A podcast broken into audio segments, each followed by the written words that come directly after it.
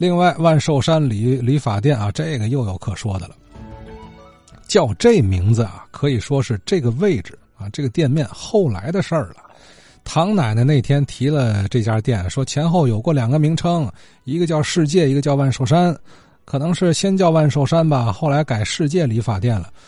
不过呢，有朋友就说了，不记得改过名啊，一直叫万寿山到七十年代末呀，对吧？可是我相信唐奶奶错不了，人家每次都在那儿理发，那这记不错。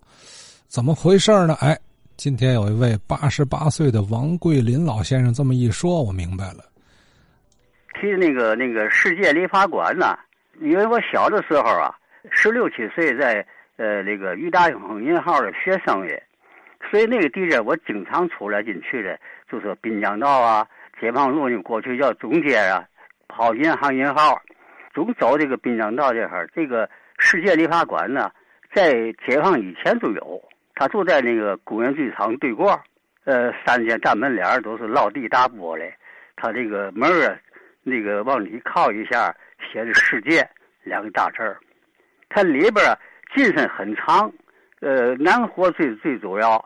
他那个椅子可能是一溜啊十来个，这边两边啊可能不到二十个椅子，很很很大了。他房间也很高，他内部呢在楼上，所以在那个年代内部的呃活儿很少，主要是做男活儿所以那阵我的十七八岁啊，那阵咱不敢进去，就在门口看呢，出来进去的那都是高级的那个。呃，什么理发师？再有进去理发的，那都是过去什么银行后的这个经理啊，呃，银行的高级职员啊，都是那个。内部呢，在楼上。过去那阵儿，一般的呃家庭妇女很少往那地下去烫头的，大部分都是那些个舞女呀。我看都是大部分干嘛的话，都往那里边去烫头的。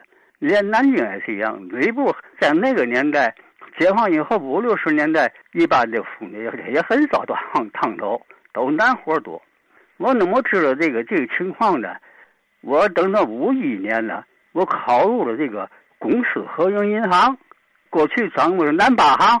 我考了南八行以后啊，他那个给那个理发券都是这个高级的件是这个世界理发馆南京，澡堂子呢，什么这个龙泉呢，什么这个。所以那阵儿我拿那个票我才敢进去，才才才理发。过去那个理发，给完票以后还给小费了，所以这样是比较熟，总去。一直到五七年，所以在那个时期后来都熟了。他那个理发师理发的工具啊，他那椅子嘛的，那都是进口的，特别讲究。工具都是德国双剑的，都特别好。那个都是玻璃砖的那镜子。后来他的叔叔他就跟我说，他可能要要挪走，要挪到塘沽去。塘沽呢，给那个那阵儿海员呐什么来的理发，所以把这个这个世界理发馆就挪到那边去了。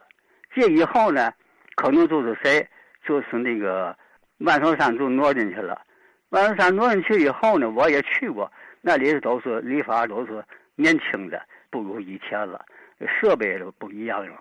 所以那设备人都弄走了，所以在那时候这里还有小插曲儿。他这个在五七年、五八年以后啊，我去以后啊，那阵也不谁提出来的，就说这个理发师啊，在后边站着给人理发，啊这个不不行，不平等，必须在后边就有椅子。这个理发师也坐在椅子上给这个前面理发，转呢，他有时候这椅子都他来回理，这里边这边理那边。弄不好的，那个那个大椅子也跟一块转。后来可能有些个老理发师，这不行，结果没推广开来。人家说还是站着理发比较合适。过去那个那个那个洗头啊，它不是像现在似的，一直往那那个澡洗洗脸盆一冲，不是，它有那种呃洗发液，它在脑袋上给你一点一点折，然后拿手两只手给你给你搓。在在上面挠挠啊抓抓抓抓，让你解刺呀，然后都老半天了，这才到那边去冲着。再一个呢，它完全也是一剪子剪活，那个刚兴这个电动的那个这个理发推子，那就是扫边扫完边以后就拿剪子，完全拿剪子剪。所以它那个技术特别高。在改革开放以后，你知道和平路还有一个叫华南理发馆，在那个人民剧场对过，这个理发馆也是比较好的。打解放以前也有，我那理发哎碰见他有一个理发师，原来是世界的。我一问他说的，一问他，他说他没去，因为他那个家庭情况不没去，因为在那个当时的情况，他那个去塘沽交通不是那么方便，说坐着。铁路有个塘沽段，都是坐这个，所以他说没去。所以我提的这个问题，就是万寿山是以后才才才改的。原来他那个那个房子就是七泰大楼旁边就是敦春龙八角，往那边走呢就是这个大安堂药铺，再往那边走是华都绸缎庄。中间那个基泰大楼啊，它两边楼梯中间往里走，它的那个那个基泰大楼的。底座往里走，我记得那阵儿啊，还有这个丁茂英呃大夫在那儿挂牌，一个小牌儿的在那儿挂牌，哎，所以他这往往往前走呢，那有一个两间门脸一个大明眼镜铺，哎，也在那儿紧挨着。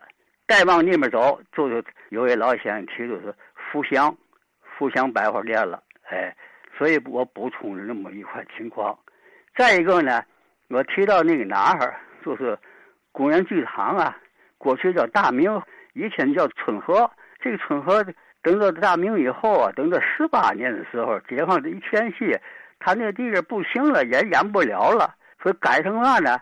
改成那个百货，都是成了这个一一家一家那个摊贩了。那就是在解放前四七年、十八年之前，就是这个古园剧场那个以前的前身儿。哎，这是一个我补充的，就是那么情况。好了，今天节目到这儿。如果您也想参与《话说天津卫》呢，记好电话是幺六六零二六七五三三一。明天再会。